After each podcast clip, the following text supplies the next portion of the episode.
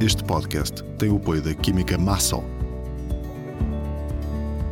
Bem-vindos ao Agricultar, o podcast de conversas sobre agricultura e agronegócios.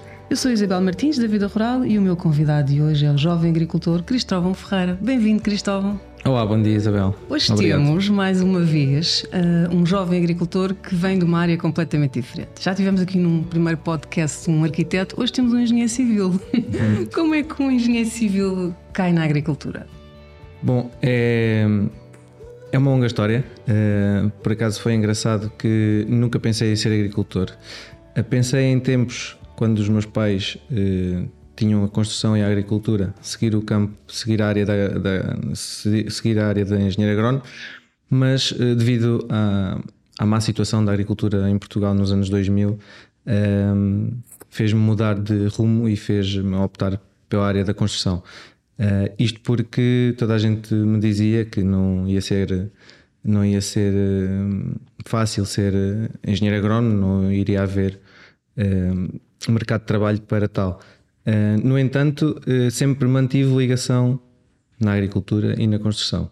Portanto, acaba por, por estudar engenharia civil e esteve mais de uma década em, em gabinete, não é? A fazer projetos. Tinha aqui uma, sim, sim. uma área muito, muito concreta da modelação 3D, não é? Portanto...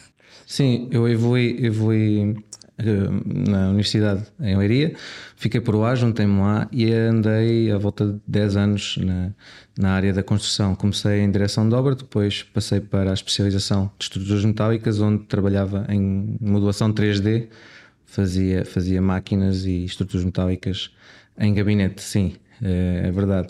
Depois. Hum, e o bichinho da agricultura estava lá, é isso? Estava, estava até porque, como eu já tinha comentado com a Isabel, eu mantive sempre as minhas agrícolas eh, em part-time.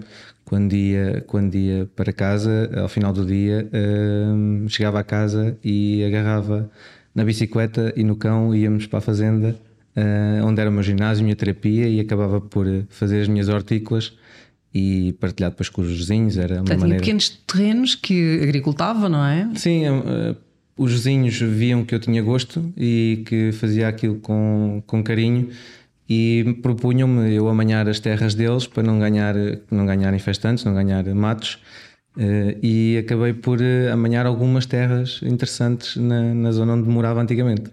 Então tínhamos aqui um agricultor em, em, em part-time, part era, era em part-time, da engenharia. Mas o bichinho estava sempre lá. E assim, quando é que sai então este, este clique de, de, não é isto que eu quero da minha vida, eu vou mesmo investir em agricultura? Eu sempre tive a vontade de voltar para o pé da minha família. Minha família é da zona das Caldas da Rainha, entre Caldas e Rio Maior, ou a zona dos Vidais, onde as, as terras são propícias uh, à fruticultura quando eu pensei nisso. Mas o Cristóvão não tinha nenhuma experiência prévia em fruticultura. É assim, eu, eu como lhe disse, sempre trabalhei. Uh, sempre acompanhei a agricultura e trabalhei nas férias de verão com os meus vizinhos na fruticultura, ajudei os meus pais quando era mais novo e tenho, tinha alguns conhecimentos de base no geral. Eu gostava das hortas, fazia hortas sozinho e conseguia fazer as coisas. Não era nenhum profissional, mas sabe, tinha algum conhecimento. No entanto, na fruticultura acabei por me especializar depois, acabei por, por estudar bastante e evoluir na, na, em algumas formações, mas na altura não tinha assim grandes, grandes eh, ligações. Mas ainda era a cultura que eu tinha mais à vontade, ainda era a cultura que eu sabia todas as fases uh, do seu desenvolvimento e aquilo que seria necessário. Claro que depois, em termos técnicos, tive que uh, estudar e, evoluir e, e, aprofundar esses conhecimentos. Uh, mas até lá não tinha, então até cheguei a ponderar outras culturas, cheguei a ponderar a framboesa, cheguei a ponderar o limão, mas todas elas não eram uh, propícias na região de, de, da minha origem. E hum, a maçã foi aquela que, no geral, eu tinha mais conhecimento e era mais uh, favorável, tinha, tinha, tinha mais condições para ser uh, um bom produto na, na, minha região. Quando começa a fazer essa, essa pesquisa, essa procura e, e decide que quer ser agricultor, tem ideia de qual foi realmente ali o, o clique que o levou Uh, já gostava, já era agricultor em part-time, mas uh, desistir da sua profissão, de uma profissão que exercia há mais de uma década e que gostava. Uh, como é que se toma esta decisão para, Foi um, combinar... um setor que toda a gente o desaconselhava, não é? Sim, sim, sim. E toda a gente me chamava doido por sair de um trabalho que era certo e que até era bem remunerado. E os meus patrões adoravam, mas eu faltava-me qualquer coisa. Eu sempre tive muito o espírito de empreendedor, sempre gostei de fazer coisas e ter o, o, os lucros disso. E então foi um conjunto de fatores. Foi o querer ir para o pé da família, foi o querer ter um trabalho para a minha família, para sustentar a minha família, um, onde pudesse ter um horário, um horário autónomo, pudesse fazer a gestão autónoma de, de, de, de tanto do, do, meu horário como do, do, das minhas questões financeiras. Isso é o mesmo que não ter horário, não é? Sim, não, ter, não ter horário, mas uh, é engraçado, um dos meus vizinhos hoje em dia diz.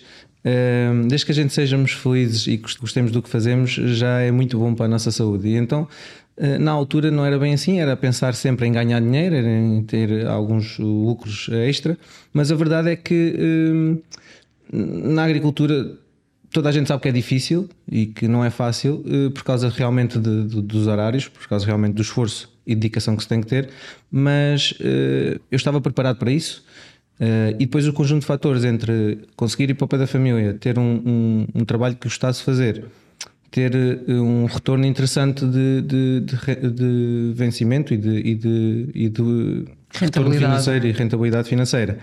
E um, estar em contato com a natureza, que foi sempre uma coisa que eu também gostei muito, tudo isso proporcionou com que eu fizesse a tomada de decisão, que eu, com que eu decidisse em, em estar numa situação segura e, agradável, passar para uma situação que poderia não ser desconfortável, não é? Podia ser desconfortável, podia não ser fácil, mas, mas tudo o resto me fez levar a mudar.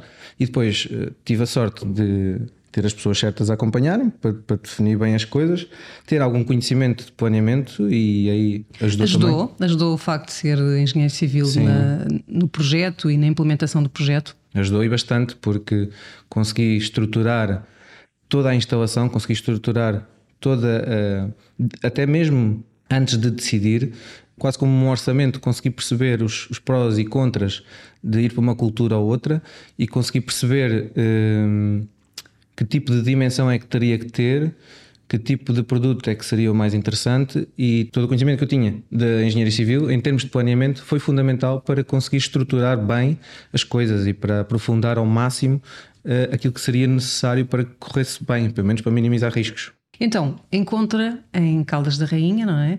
Uh, um terreno para arrendar com 24 hectares, não é? Exatamente. E é aí que começa a aventura, não é? Exatamente. Os senhores desses terrenos aceitaram o arrendamento, o projeto no PDR foi aprovado e o banco aceitou uh, alavancar o, o, início do projeto. Pronto, e a partir daí já não havia retorno. A partir daí tive Era um agricultor. Pegar, a, tive, a partir daí tive que pegar no menino e avançar com, com as coisas e pronto, e tentar a correr bem. Então, fruticultura, maçã, a cultura escolhida e gala, a variedade escolhida também. Porquê, Exatamente. Porque esta variedade? Uh, em termos de escoamento. Que não tem outra, trabalha só exclusivamente só, só com, com, esta maçã, variedade. Sim, só com a maçã gala. Uh, eu tenho a certificação IGP de Alcobaça, é uma maçã certificada uh, de uma maçã de clube.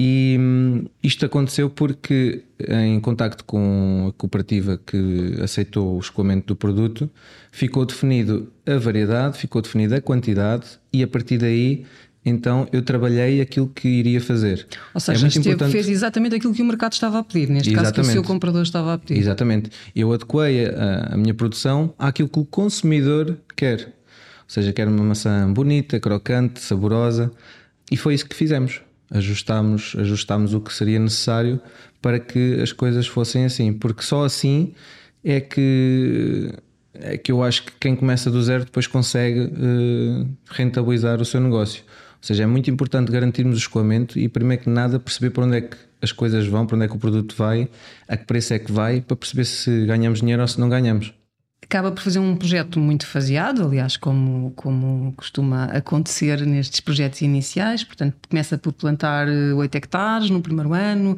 2018, eh, não é? Sim, sim. Começa o seu projeto, a seguir mais 8 hectares. Mas como é que se chega eh, tão rapidamente, em 2020, a ser eleito o jovem agricultor do ano? Que foi o que aconteceu? Sim, eu comecei faseado porque, tendo em conta que, que a banca tem muita dificuldade em, em financiar startups ou seja, a banca em Portugal não arrisca, não, não tem um, um risco assim bom. Não é como noutros países onde há investidores que não se importam de investir e alavancar as coisas com mais rapidez. Tendo em conta que eu tive que ir com, com, com mais uh, calma, ou seja, com, com, com mais. Uh, com, ou seja, a pouco e pouco para depois poder uh, investir aquilo que me estavam a emprestar, fiz faseado e fui tendo o, uma plantação em três anos quase da totalidade. Por mim fazia logo no primeiro ano, mas isso era preciso que o investidor tivesse Tivesse esses recursos, exatamente não é? tivesse-me permitido fazer, Então fazer foi isso. plantando, consolidando e, Exatamente, e e dando evoluindo. depois o, o próximo passo. Exatamente. Mas sempre com uma noção de fazer uma plantação e um investimento e um projeto com alta tecnologia para me permitir ter o menores- os menores custos e para, para os fatores de produção serem os mais eh, beneficiados possíveis. O que é que é alta tecnologia? Estamos, a, falar de agricultura de precisão, Sim, essencialmente, estamos a- sensorização, tudo isso. Antes de mais, estamos a falar de análise de solo, estamos a falar de análise da condutibilidade elétrica do próprio solo. Nós em Portugal temos solos que não são homogéneos, temos muitos solos heterogéneos, tirando a zona do, do Ribatejo e zona, algumas zonas mais, mais concretas. Os nossos solos são muito diferentes, basta andar um metro ao lado já é totalmente diferente. Então era necessário perceber eh, que tipo de plantação é que eu iria fazer num determinado local. Então faz um levantamento dessa, dessa heterogeneidade, de- desse, desse, desse tipo de solo. Logo aí tem um pouco de, de precisão, de agricultura de precisão. Depois estamos a falar de estações meteorológicas, sondas de umidade para conseguir, umidade e temperatura, para conseguir eh, ajustar as regas ao, melhor possível, para conseguir haver uma redução eh, do dispêndio de água quando não é necessário, né? Tinha água no terreno, algum furo? Onde é, onde é que vai buscar a água para a rega? Não, aqui passa lá um ribeirozinho, mas a água tive que fazer dois furos e ainda fiz uma charca e pronto, e é a partir daí que obtenho a água. Agora, eh, tenho controladores de caudal, tenho, tenho, tenho sensores, tenho um programador de rega autónomo que, que consegue fazer eh, as regas também com mais precisão. A rega utilizada é a rega gota a gota, aquela que tem menos dispêndio de, de- de desperdício. Cristóvão, para um- uma pessoa que não, eficiente. vinha, que não vinha da área, eh, onde é que foi encontrar esse conhecimento e, e- e foi visitar outras explorações eh, de, de fruticultores, de jovens fruticultores ou, ou não tão jovens? Eh, Onde é que foi buscar o conhecimento para aplicar na sua exploração, uma vez que não tinha experiência prévia? Sim, eu, como já trabalhava nas férias de verão em explorações, percebia aquilo que era bem feito e que não era bem feito. Já há muitos anos que, que acompanho isso.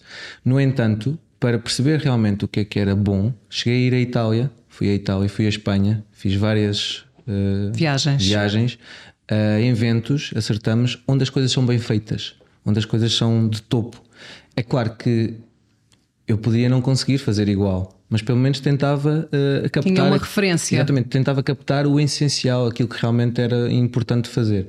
E depois também tive a sorte de, ao longo de 3, 4 anos, quando fiz as formações, quando me especializei, lidar com os melhores técnicos da Zona Oeste, em termos de fruticultura, e eles.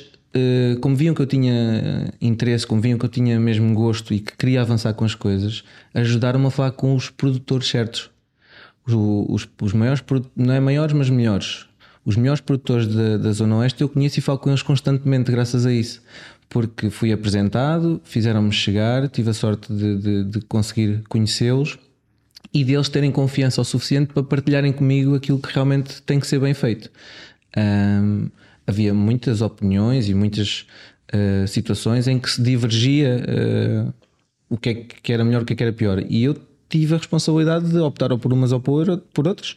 Ah, No geral, no geral acabou por correr bem e acho que fiz as opções certas e pronto, é com isso, é com esse conhecimento que eu, mais do que a escola, ah, a experiência profissional que me transmitiram de todos esses produtores que são uma referência na Zona Oeste e nacional, hum, fizeram com que eu realmente em dois, três anos conseguisse trabalhar para ganhar o prémio de jovem agricultor. Foi muito também com base nisso. Tudo aquilo que eu apliquei no, no, no projeto foi muito com base naquilo que me ensinaram de, destes produtores eh, que não, não eram jovens, porque eh, são pessoas que já estão implantadas há alguns anos, muitos anos, e a fazer bem, e a ter bons retornos. E pronto, e graças a isso tive, tive realmente referências suficientes para conseguir ganhar o Prémio de Jovem Agricultor em 2020, onde eu apliquei técnicas e conhecimento para isso. Portanto, houve aqui uma vantagem competitiva na partilha, não é? De, de experiências com, com, com quem já estava implementado no Sim, terreno. hoje não em é? dia olho, olho para isso e realmente tive muita sorte. O ideia é mesmo, mesmo, mesmo com pessoas certas. E sente que nesta altura já tem a exploração com que sonhou no início do projeto, ou seja, muito tecnológica, como disse, portanto, muito apoiada nestas ferramentas de, de tomada de decisão, não é? Muitos dados para, para gerir, mas isso é um bocadinho a sua praia, não é? O seu, sim, lado, sim. O seu lado mais analítico de, de engenheiro. Um, mas e, e, esta questão uh, cada vez mais pertinente e, e, e, que está completamente imbuída na agricultura moderna da sustentabilidade, para si também foi, também foi importante poder ter práticas mais sustentáveis na sua exploração?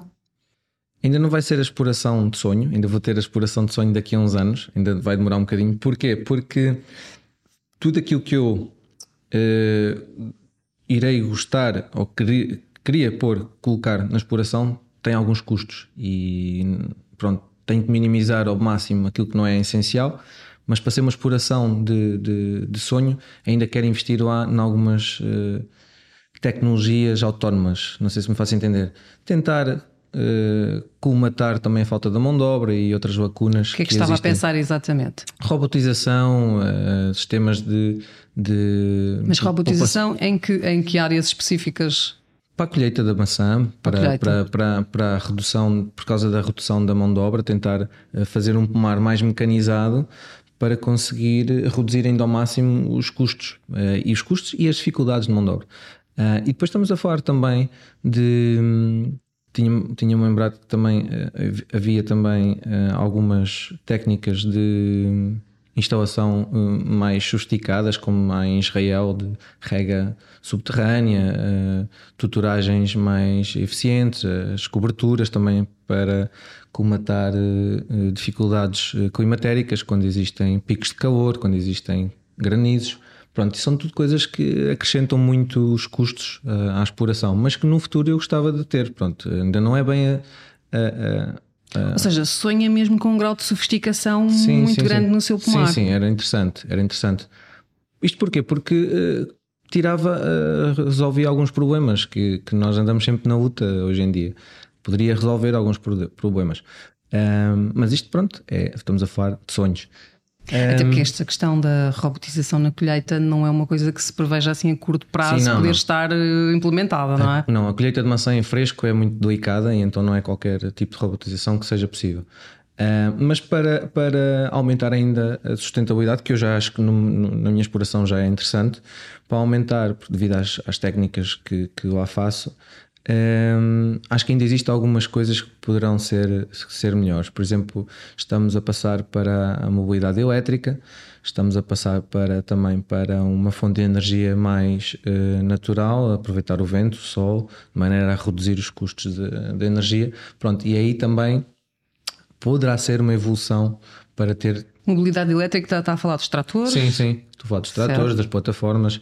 Aliás, eu, eu, tenho uma plataforma elétrica estava a pensar pôr a plataforma elétrica no pomar e já andei a Plataforma de colheita, não é? Plataforma de colheita, sim. E de podas também. Aliás, a, a, a plataforma serve para várias é coisas, é igual. é quase tão igual como o trator, é tão essencial como o trator, porque depois permite atar as árvores, permite fazer as podas no inverno, permite depois fazer a colheita no verão, de, de, das zonas mais altas. Pronto, é muito, é muito importante. E se for elétrica, uh, à partida será também bom para reduzir os custos, que, que os combustíveis estão bastante altos e também mais uh, ecológico. ecológico. Pronto, tendo em conta a parte das questões do, das baterias, pronto, seria muito mais ecológico. Pronto, isso, esses fatores todos uh, ajudam uh, a ser o caminho para uma exploração de sonho e vantajosa no termos, nos termos da sustentabilidade. É claro que hoje em dia eu já faço, se calhar, acima da média, algumas práticas agrícolas para, para a questão da sustentabilidade por exemplo, a, a troca de produtos químicos por uh, elementos de, de, de, captura em massa, por, como difusores, como armadilhas, para não usar os produtos uh, químicos.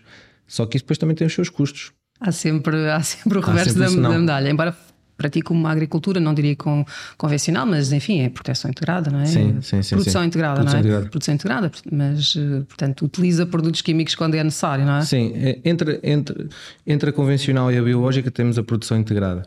E a produção integrada pode levar uh, aqui uh, várias, várias características, ou pode ser uma produção integrada com, só com produtos químicos ou pode ser uma produção integrada com o menos produtos químicos possíveis e com alguns elementos uh, mais sustentáveis e mais amigos do ambiente. E é isso que eu faço. Eu é muito próximo da biológica, tenho mais eficiência de, de produção e uh, com o mínimo de produtos possíveis. Tenho algumas Ajuda partes... muito essa aposta na, na, agricultura de precisão, não é? Porque tem os dados sim, sim. consigo. Essa... Tenho algumas partes que estou a trabalhar para o resíduo zero até. O resíduo zero é uma, uma técnica de produção em que uh, a fruta vai para o mercado sem resíduos, ou seja, uh, não aplicamos produtos que deixem resíduos, ou que, seja, que não sejam tão influenciadores da nossa saúde. No entanto, como tudo, uh, é importante conseguirmos que os produtos sejam apelativo para o consumidor. O consumidor, hoje em dia, quer as coisas boas, quer coisas bonitas, quer coisas uh, interessantes e então, interessantes de escolher, e então, por vezes, temos que controlar certas pragas e doenças para não danificar os frutos. Mas todos aqueles que são danificados também aproveitamos. Também aproveitamos para sumo, aproveitamos para, para desidratadas e assim valorizamos. Cristóvão está também no, no Clube de Frutologia da Compal, não é? Sim, Portanto, sim, sim, tem, tem, também essa valência de é. poder entregar à agroindústria. Exatamente.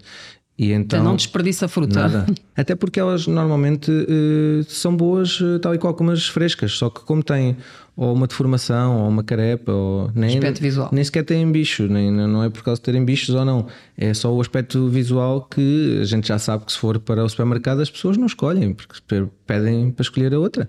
Pronto, no entanto, uh, também há uma situação que eu também queria uh, salientar. É importante tentarmos é chegar ao consumidor em que as explorações que têm boas práticas sejam valorizadas. Hoje em dia não tem, não tem acontecido muito isso.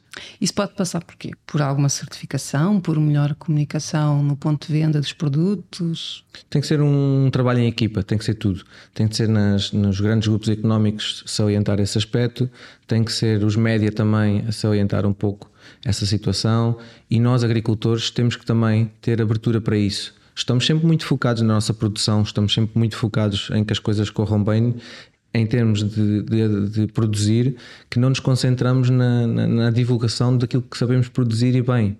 Uh, são raros os jovens hoje em dia que não têm boas práticas nas suas, nas suas, nas suas explorações. Têm zonas para as abelhas, têm zonas para os, têm refúgios para os animais naturais, tentam eh, fazer o menos de aplicação de pesticidas possível, tentam sempre uh, optar por um, um um meio de, de luta uh, sustentável e mais saudável do que o meio químico, aplicar, normalmente já, já fazemos muito uh, a, a, obtenção dos churumes e dos trumes para uh, dois em um, primeiro para não gastar dinheiro em adubos e segundo para permitir o escoamento que às vezes é difícil e as, e as explorações pecuárias e, e, e de animais têm dificuldade em, em, em escoar os seus uh, resíduos seja, há uma lógica também de parceria com os, com os seus vizinhos produtores sim, pecuários, sim, é sim, isso? Sim, sim, sim, muito importante e isso também não é salientado. Ou seja, todos estes aspectos que, que, o, que o produtor já faz não são transmitidos para o consumidor e o consumidor não consegue valorizar um determinado produto por ter estas boas práticas ou não.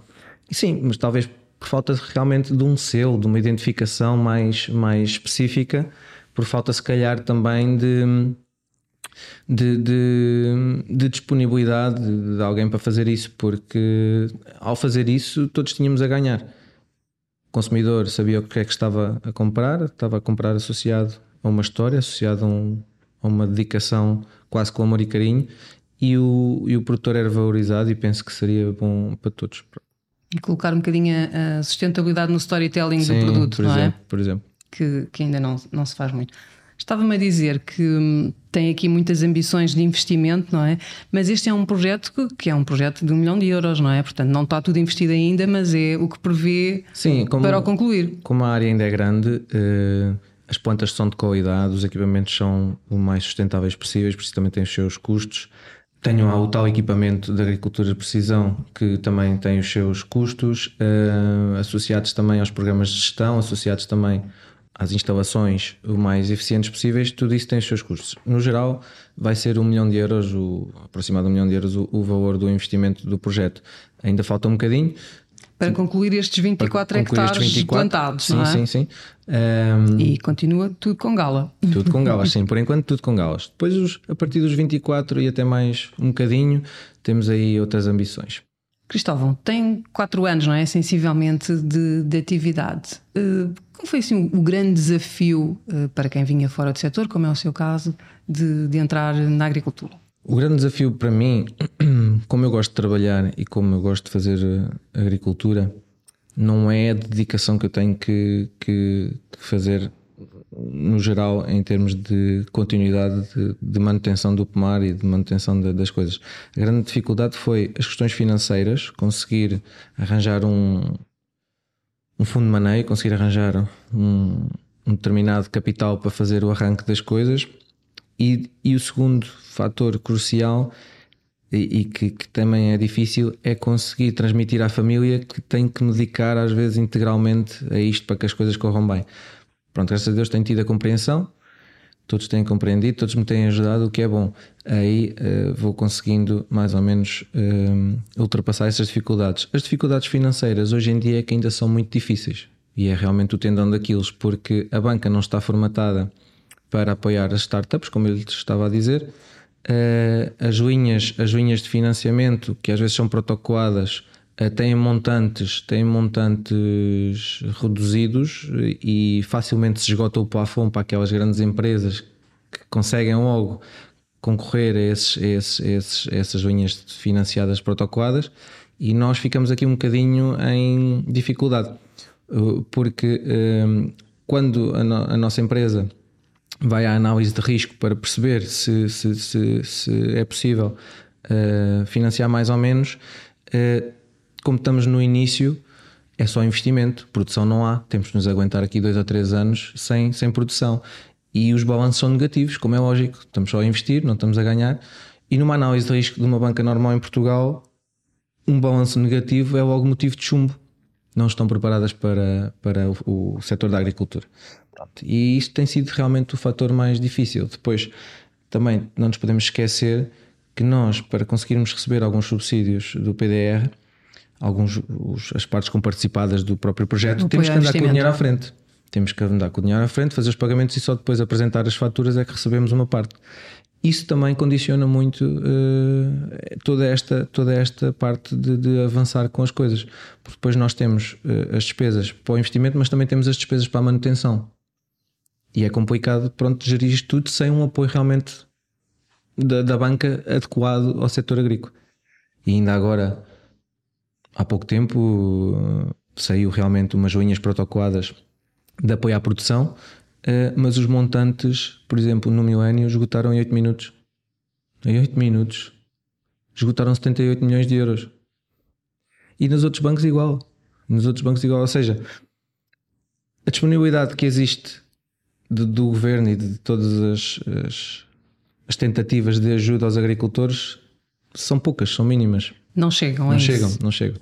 Não chegam e a burocracia em Portugal dificulta muito. Há muitas coisas que têm que ser mudadas para, para, que, para, que, para que os jovens em Portugal consigam gerar a competitividade nacional e que sejam valorizados para conseguir alavancar com a economia, porque senão é difícil. Não, não basta nós gostarmos, temos, têm que nos dar também ferramentas, têm que nos permitir também uh, ter ferramentas para conseguirmos levar Portugal e toda a produção nacional a ser competitiva com o estrangeiro. Não há futuro se, se, se for só importar, não há futuro. Temos que também produzir, mas para isso temos que ter aqui algumas ferramentas mais adequadas.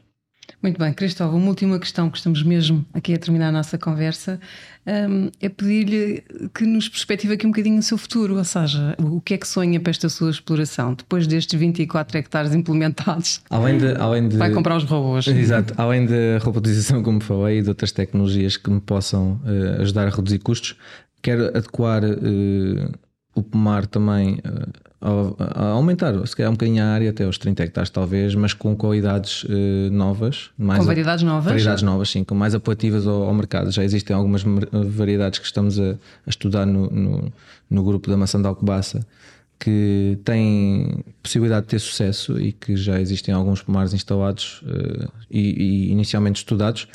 Portanto, é possível que vá para aí, para essas novas variedades, e é possível até que vá para certos terrenos onde não é possível fazer pomar uh, culturas uh, forrageiras, mais, mais, mais pronto, totalmente diferentes, de maneira a poder optimizar todos aqueles terrenos que não são adequados para a fruticultura, mas são adequados para, para, para culturas mais, mais pequenas, mais. Mas sempre numa perspectiva comercial.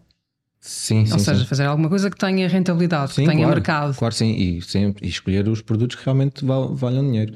O espargo, o tremoço, o xíxaro, há certas, há, certas, há certas culturas que ainda têm muito interesse. Uh, têm as suas dificuldades pronto, de, de, de produção e, e têm as suas dificuldades de instalação, de investimento, mas a pouco e pouco vamos, vamos tentando. Estou a ver muitos sonhos, não é? Muito bem. Cristóvão, foi um gosto uh, recebê-lo aqui no Agricultar e falar consigo. Desejo as maiores felicidades para o futuro e para os seus projetos. Quando comprar o robô, diga, temos que Tá ir bem. visitá-lo. É, é mesmo muito à frente. E este foi o Agricultar. Ficamos por aqui. Encontramos-nos no próximo programa. Até lá. Obrigado, até uma próxima. Este podcast tem o apoio da Química Massol